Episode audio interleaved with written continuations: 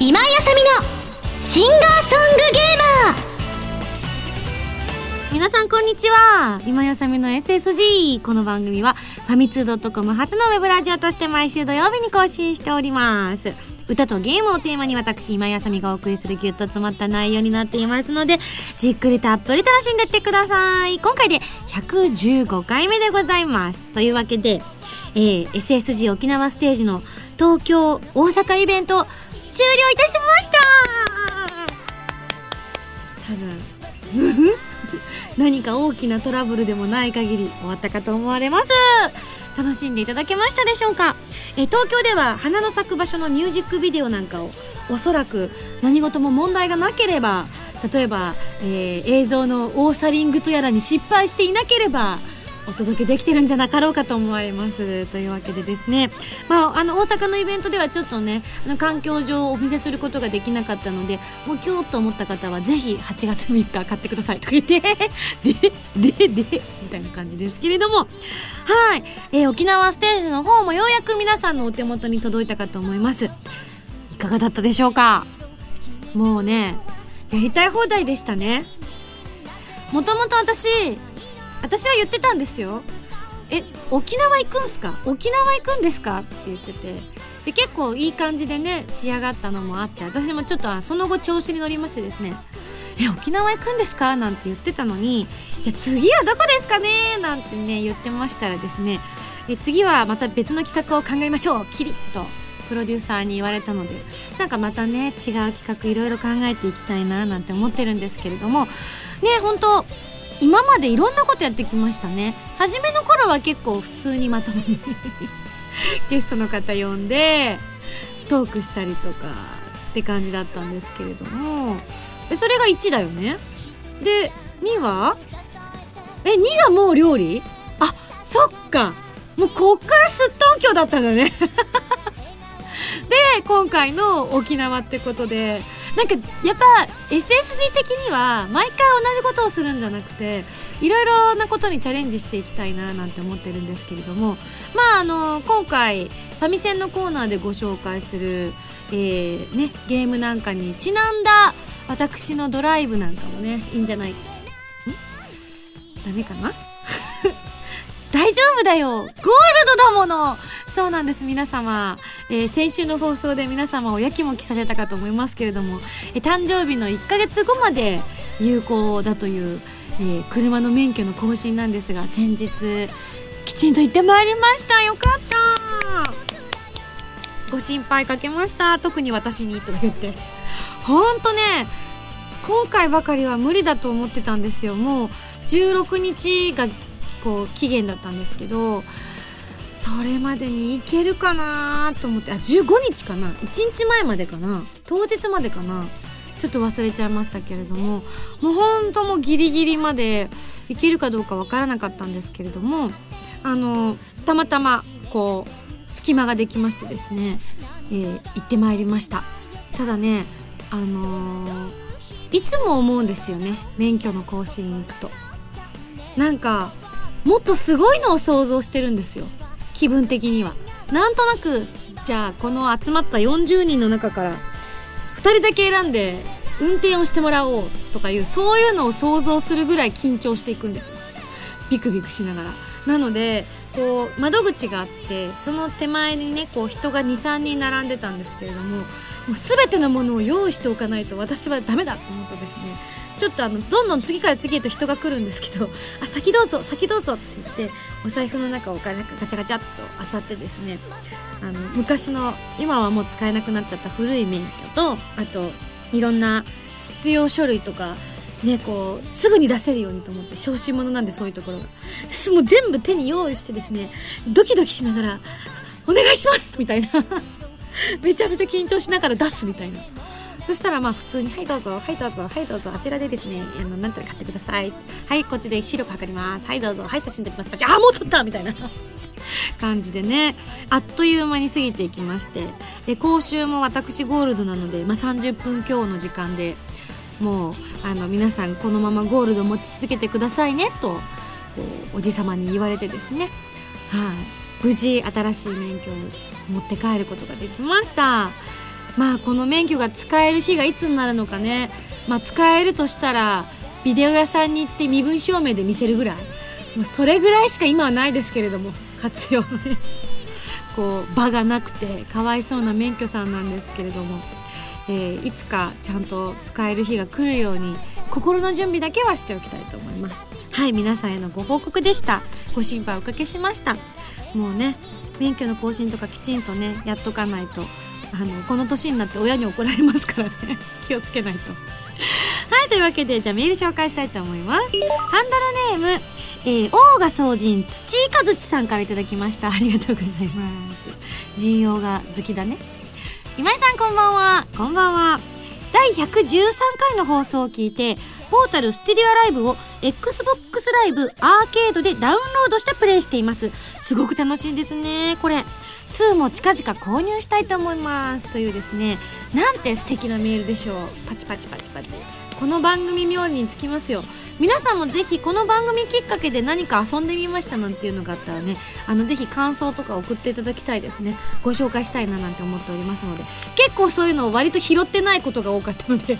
もしよければ皆さんもこういったね感想なんか送ってきてください。ありがとうございます。そして次ハンドルネームいちさんからいただきました。ありがとう。今井さんこんにちは。こんにちは。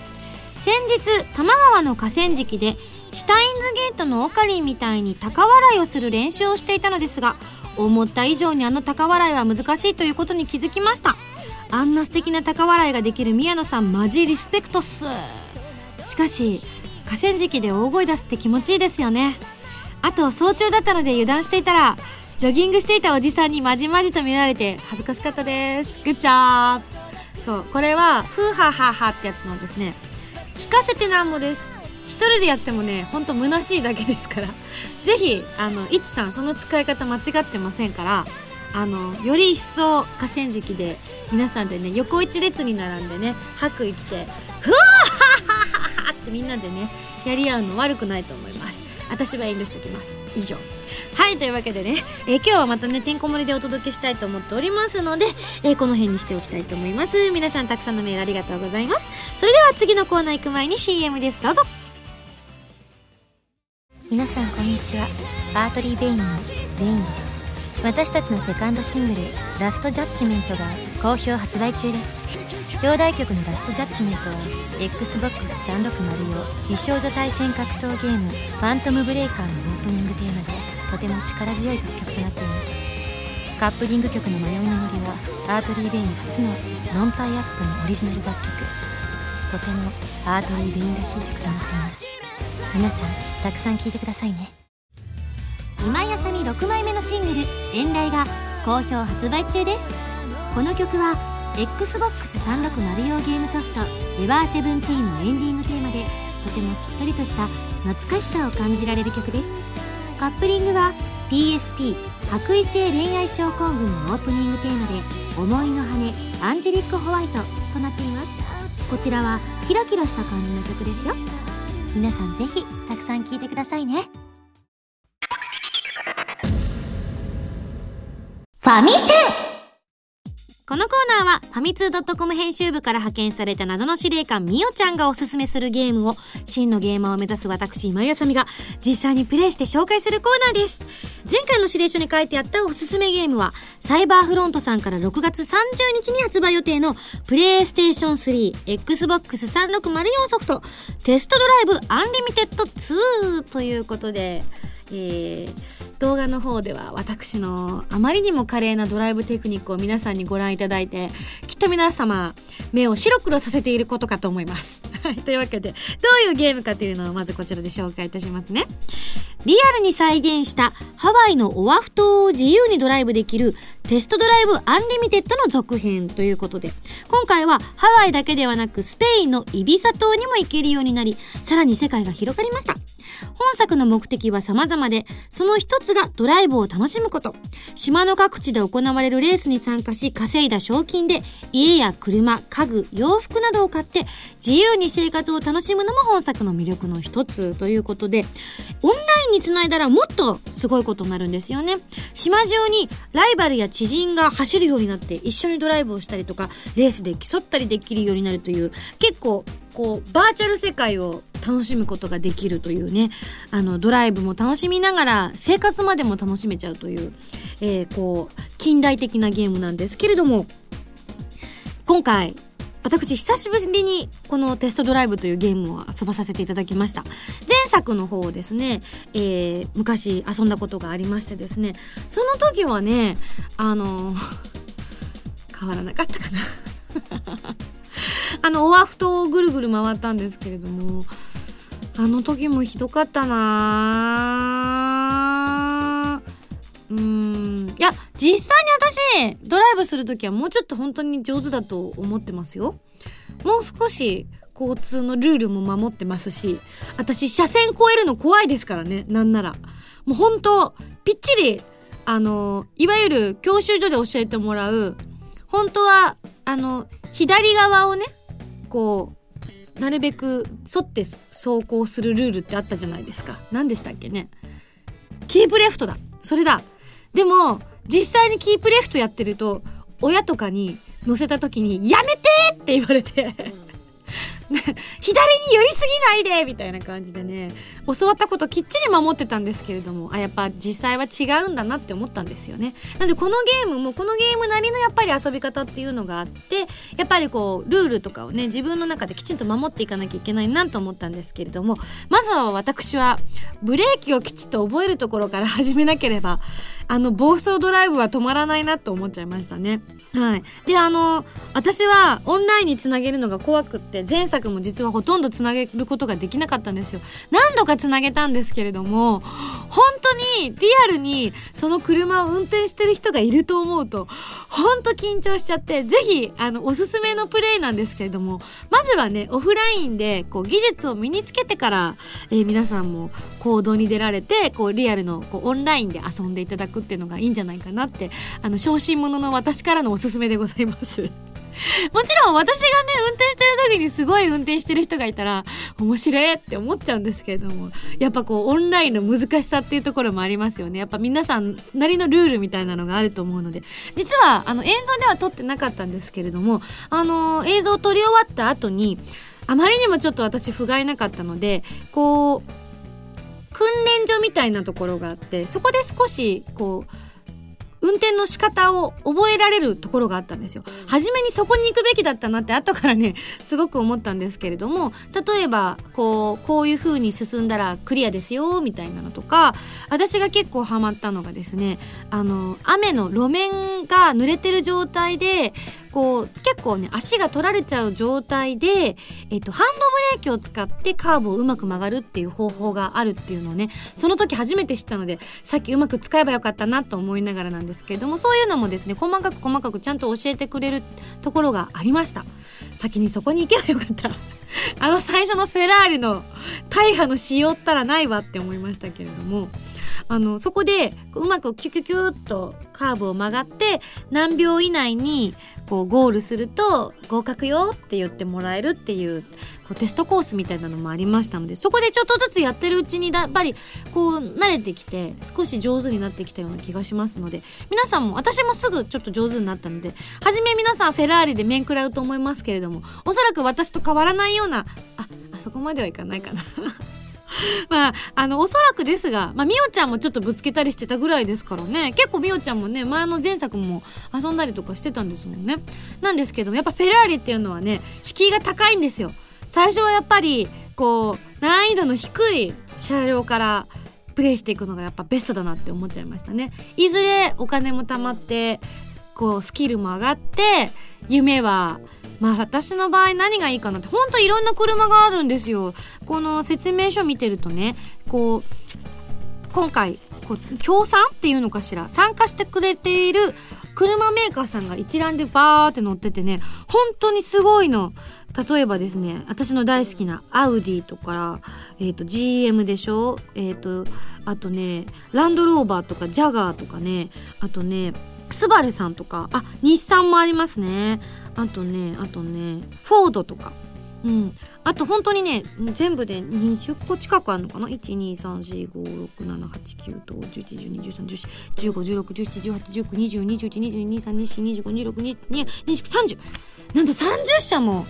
参加しているということなので今ね私が見たのはほんのちょっとの一部の車種しかなかったんですけれどもぜひ皆さんもドライブテクニックを磨いていただいてリアルにお友達も作ったりなんかしながらこの、えー、イビサ島そしてハワイのオアフ島を満喫していただければと思います。ぜひ私は全く、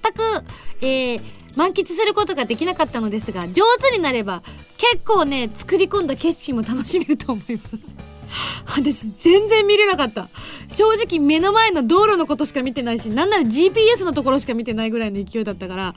もう少し上手になって綺麗なね、あの景色を眺めたいななんて思ったりもしました。はい。というわけで、ぜひ、イビサ島に行ったことがある方、ハワイのオアフ島に行ったことがある方なんかはね、こう自分の持ってる写真なんかと見比べてみるのも面白いかもしれませんよね。はい。というわけで、えー、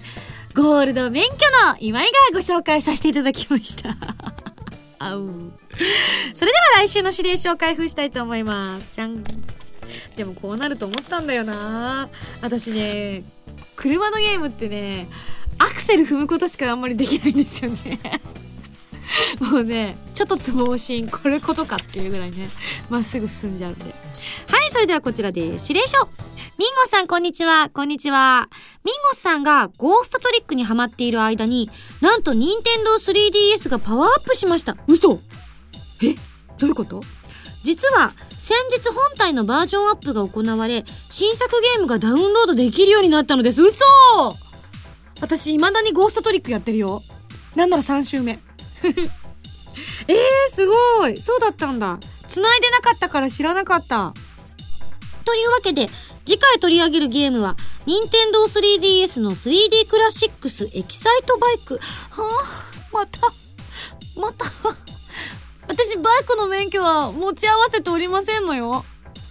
大丈夫？よりひどいことにならないかしら？えー、ドキドキする。まあでも、エキサイトっていうぐらいですから、まあ興奮してもいいってことですからね。どんな運転技術でも皆さん興奮していただけるかと思いますので、大丈夫な気がしてきた。はい。他にもダウンロードできるゲームを遊んでもらうということですので、頑張ってください。というわけで、謎の司令官みおちゃんよりいただきました。えー、でも、3DS でバイクって、すごいね。なんか、ちょっとイメージがまだわかんなくて、私の中でのね、まあちょっと古いんですけど、バイクゲームといえば、あの2車線とか3車線とか4車線とかブーってまっすぐなのがあってさこう横のボタンを押すとバイクのマークがビュンビュンビュンビュンってこう車線変更するゲーム昔あったじゃないですか。なんだろうゲーセンとかで。あれこうハンドルみたいなのついててこうキュンキュンってなるやつ。あのイメージなんですけど進化してるんでしょうね。バイク業界も。楽しみですね。どんなゲームなんでしょうか。まあ私の、まあこの場合ちょっと無免許にはなってしまうかとは思うんですけれども、まあ SSG の世界なので OK だと思います。皆さんもぜひ楽しみにしててください。というわけで、来週のゲームは 3D クラシックスエキサイトバイクに大決定。以上、ファミセンのコーナーでした。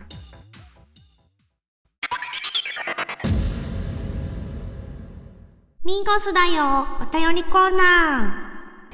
はい。というわけで、このコーナーは皆さんからたくさんいただいたお便りをまとめて紹介しちゃうコーナーでございます。というわけで、早速今日はどれから紹介しようかな。じゃあ、こちら行きたいと思います。ハンドルネーム、高翔さんです。ありがとう。えー、先日行われたアートリーベインのラストジャッジメントの発売記念イベントに参加させていただきました。ありがとう。お二人が登場して早々、嫌が王にでも目に入るベインさんの衣装がとてもセクシーで、目のやり場に少し困ってしまいました。衣装のデザインといい、透けて見えるおみ足といい、眼福すぎますと。えー、また今回はベインさんのキャラ崩壊かっこ笑いもそんなになくてよかったです。ちょっと待って。意義あり キャラ崩壊かっこ笑いの時点でちょっと意義があったんだけども、あのー、ねそんなになくてよかったですってどういうことよ やっぱキャラ崩壊しちゃダメってことなのかなえー、途中高柳を加えてのトークも収録の裏話やゲームのことが聞けて面白かったです。そして何よりイベント等では初披露となる生ラストジャッジメント最高でした。あとトーク中でも長いということで話題に上っていた迷いの森ですがその長さがネックにならない機会があればぜひ聞いてみたいです。7分超えですからね。結構ラジオとかでもみんなに敬遠される長さですこれ。これねラジオ業界では結構常識だったりとかするんですけれどもあの5分を超えるか超えないか放送時間が、えー、5分を超えるか超えないかでいろいろ大人の事情っていうものが変わってくるそうなんですよ。なので結構ね長長いとですねこう曲側の方にはちょっとねふって言われることがねよくお見かけする光景だったりするんですよね。ああこの曲長いですねみたいな。なんで迷いの森なんかもうその典型みたいな感じなんで。もうここまで来たらいっそのこと10分超えちゃおうぜみたいな気分になりなりかねないですけれどもね。で10分超えると曲といえば私の中でねあのこう中島みゆきさんの「ファイト」とかもね超えますよね。10分超えするんですよねあれ確か。カラオケとかで歌うとほんと長くなっちゃうからあの私昔よく歌ってたんですけれどもあの曲すごくゆっくりなんですよね。あのこのぐらいの速度なんですよ。みんな想像しながらちょっと聞いてくださいね。このぐらいの速度なんですけどもこれだとほんと10分超えちゃうんですよ。だから私はあの曲をかける時は必ずスピード変えられるじゃないですか。あれでスピードをかなり速くしてこのぐらいで歌ってます。そうすると大体測ったことないですけどまあ4分ぐらいにはなってるんじゃないかななんて思うんですけれどもぜひ皆さんもあのそういう機能のついているカラオケボックスであれば試してみていただけると結構ねアグレッシブに歌えて楽しいですよ。はい。というわけで高翔さんありがとうございます。そして次こちら AKN さんからいただきました。ありがとう。ミンゴスにぜひお礼を言いたくて初めてメールさせていただきました。ありがとう。えー、バースデーライブの物販で買ったミンゴスのお守りのおかげで、なんと、え？本当？大手自動車メーカーに就職が決定しました。おめでとう！まあ多分ミンゴスのお守りはあんまり関係ない気がするんだけど。自分で言うのもなんですけれども。えー、すごいねえー、面接の際に必ず持っていき受ける前のお昼ご飯の時はお守りを見つめて集中しつつ心を落ち着け本番では胸ポケットに忍ばせて面接を受けました。そのおかげでそれほど緊張せずに話ができたと思っています。この企業に就職することが子供の頃からの夢だったので本当に嬉しい気持ちでいっぱいです。といただきました。おめでとうございます。わあすごい嬉しい。ちょっと AKN さん後でこっそりあの、どこのメーカーかメールしといてよ。知りたい知りたい うわーえ、子供の頃からの夢だったってことは、私の勝手な想像ね。まあ日本の企業かなと思うんですけど、なんとなく子供の頃から憧れるって聞くと、ホンダかなって思っちゃうんですよね。私も子供の頃、ホンダ憧れましたね。私、でも私すごくやっぱね、アウディが好きだったんですよ。あの、輪っかのマークがこう4つ並んでるやつなんですけど本当に好きでアウディ見るたんびに、あ、アウディだ、あ、アウディだってずっと言ってたような変わった女の子でしたけれども、なんでそう思ったのかわかんないんですけど、きっとなんかきっかけがあったんだと思うんですけれどもね。そっかそっかそっか。本当におめでとうございます。ぜ、全然ミンゴスのお守りのおかげじゃないと思うけど、でもそういうことにしといた方がいいかな。そういうことにしとこうかな。よし。やったねミンゴスのお守りのおかげだよなんか、ミンゴスの、どうしよう、次回から、ミンゴスのお守り持ってたのに、効果ありませんでしたみたいなメールが大量に届いたら。そしたらですね、あの、1枚ずつ謝って回ろうかな。はい、次のメール。えー、ハンドルネーム大吟醸さんからです。ありがとう。えーと、省略化と書いてあるので、こちらの〇〇〇〇〇先生のところは省略させていただきます。ミンゴススタッフの皆さん、おはこんばんちは。おはこんばんちは。今回は誕生日にちょっとほっこりすることがあったのでメールしてみました。自分は某携帯電話会社アーウーから謎の請求書が来ていたので、謎の請求書が来ていたってどういうことなんだろうね。このアーウーさんを使っているからのに、高額な請求書が届いたのか、それとも自分、なんか、ドトボとかなのに、こう 突然、あーうーさんから届いたのか、ちょっと詳しい事情はわかりませんが、まああの、謎の請求書が来ていたということで、サポートセンターに、こらどうなってんだと確認の電話をかけてみることにしました。意気揚々とねあるある。私もよくある。どういうことですかこれって言って意気揚々とかけてたら自分が間違ってたってことばっかりです。いつも。あのすいませんこれ一度お支払いしたんですけどみたいなこと言ったらあのすいません振り込みの確認がって言われてそんなはずありません。ちょっと調べてみます。ピッ。あ振り込みがの先間違えてて戻ってきてる。みたいなことがね時々ありますけどもねあややみたいな。えー、ということで、確認をしてみたところ、本人確認で、氏名、住所、生年月日などを答えていると、サポセンのお姉さんが、あ本日お誕生日ですね自分、あ、ああ、そうですね。お誕生日おめでとうございます。あ、は、ありがとうございます。は、いえ。という感じで思わぬ人から誕生日を祝ってもらいました。一人ぼっちの誕生日に天然サプライズが発生してちょっとほっこりさせてもらっちゃいました。一人寂しい誕生日を過ごしそうな方はお試しあれ？ちなみに、謎の請求書は前に新しく契約していたものを忘れていただけでしたってヘペロお前もか 結局こういうことなんですよね。あのサポートセンターの皆様、本当に大変な思いをされてるかと思います。まあ勘違いでね、ちょっとどうなってんだよっていうね、意気揚々とかけること確かにありますけれども、ぜひ、えー、その優しさで癒しを与えてあげてください。よろしくお願いします。はい。というわけでですね、よかったですね、大吟醸さん。私も誕生日、そういうのすればよかったな。今年の誕生日は、ライブでヘロヘロになった翌日にもお仕事に行ったよ。頑張ったミンゴスえへへへ。でもね、その日の仕事はですね、やっぱちょっとお疲れがあったみたいで、言動がおかしいと周りから言われまくってましたね おや、おや、おや、みたいな感じですね。はい、というわけでありがとうございました。はい、そして最後、ハンドルネーム、こちら、ちかさんからいただきました。ありがとう。ミンゴス、こんちは、こんちは。声優グランプリのヘアちゃん見ましたよ。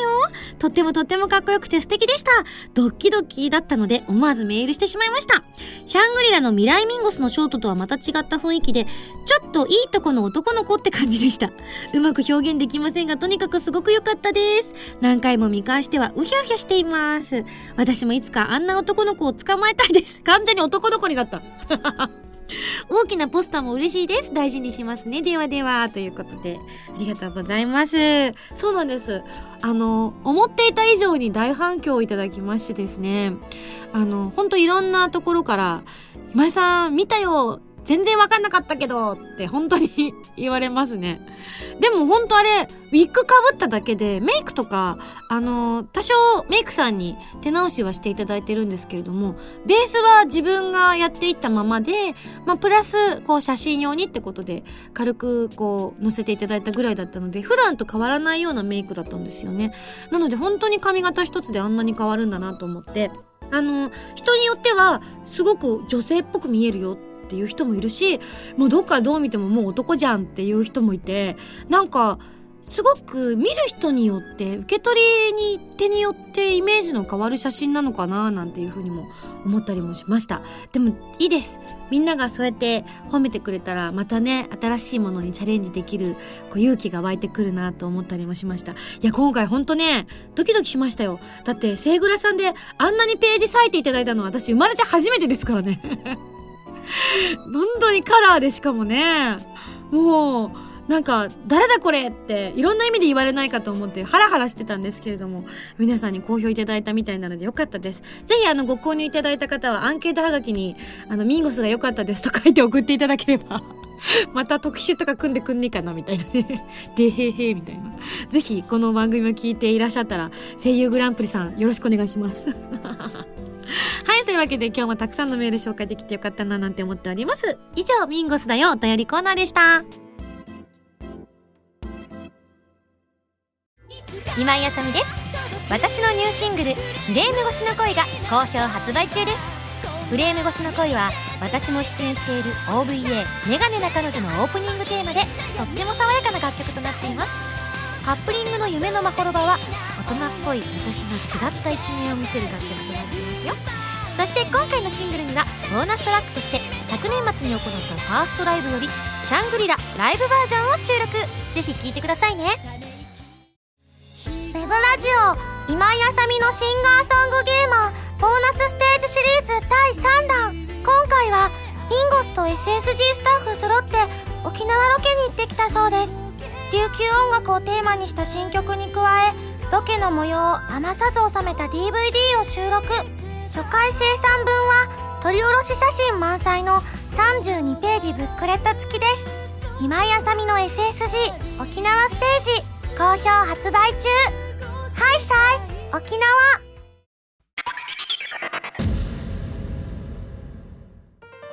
私うっかりしてました。今週の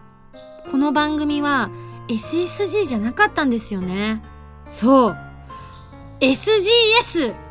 スーパーゲンチャンステージだったんですよ。ねえ。あたしとしたことがうっかりしておりました。はい。というわけで皆さんもうご覧いただきましたでしょうかそうなんです。えー、私の8月3日に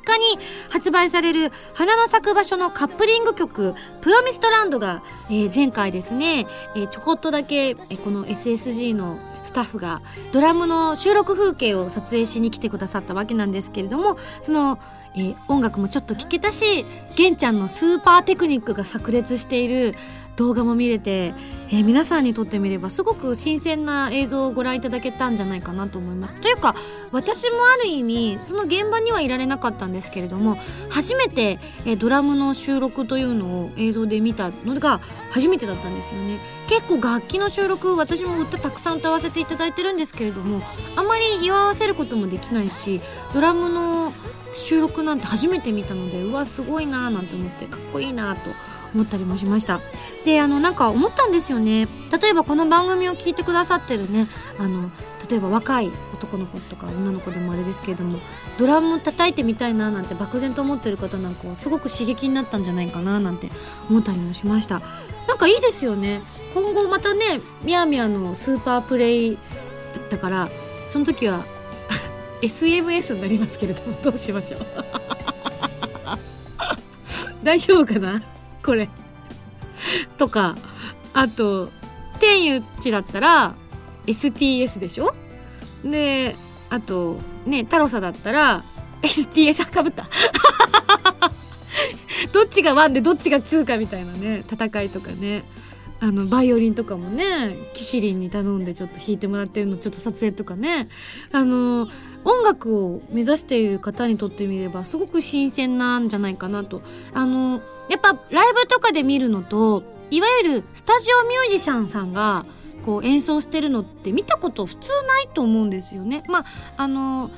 アーティストさんとかのメイキングとかだったら出てるかもしれないですけれども完全にスタジオミュージシャンさんっていうのはねあのあまりご覧いただく機会ないのかななんて思ったりもするのであのやっぱりこうそういうテクニックとか目の当たりにできる機会ってあんまりないと思うので是非ちょっとねチャンスがあれば交渉していきたいですね。まあ SMS はいろんな意味で NG が出る可能性が出るかもしれないですけどねタイトルがねサトシさんの名前のことって SSS とかねなんか強そう。ランク高そうみたいな。ね、えー、ぜひまだご覧になってない方は今でも見れると思いますのでちょっと見ていただければと思います、えー、そちらのシングル8月3日に発売されますのでミュージックビデオ収録した DVD 付きの限定版もありますのでぜひ予約の方よろしくお願いいたします。さらに8月31日にはセカンドライブを収録したブルーレイと DVD が発売されます。こちらと花の咲く場所を買っていただくと未公開写真によるフォトボックが当たる連動特典にも応募できますよということですのでぜひぜひこれ応募がすごく少ないとなんだ今井さんもやっぱり写真の需要はなかったんだっていうことになってあの黒歴史になりますのでぜひ黒歴史にならない程度皆さん応募していただければ嬉しいです。そして8月24日に Artery Vein の新曲「パンドラの夜」が発売されます。こちらはコープスパーティー Book of Shadows のエンディングテーマですこちらもご予約の方ぜひぜひぜひよろしくお願いいたしますえー、そして SSG ボーナスステージシリーズ第3弾。今井麻美の SSG 沖縄ステージが6月15日に発売されました。琉球風楽曲「海と空と君と」に加え沖縄ロケの模様を収録した DVD も同梱されます。初回生産分は32ページのブックレット付き。まだの人はぜひ買ってください。というわけで8月は本当に皆さんに買っていただくものが多ございますけれどもまだまだ買っていただきたいものもありますので。ごめんね。悪いね。でも買ってもらえると私もまた来年活動が続けられると思いますので。是非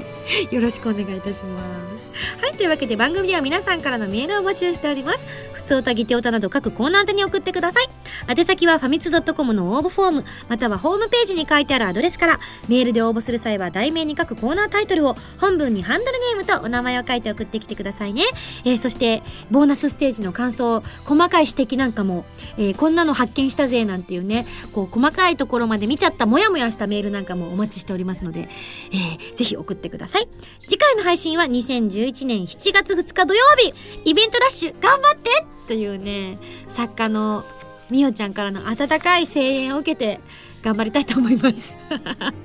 皆さんもぜひ私がこの夏乗り切れるように応援してくださいね。それではまた来週土曜日に一緒に SSG しちゃいましょう。お相手は今井あさみでした。バイバイ。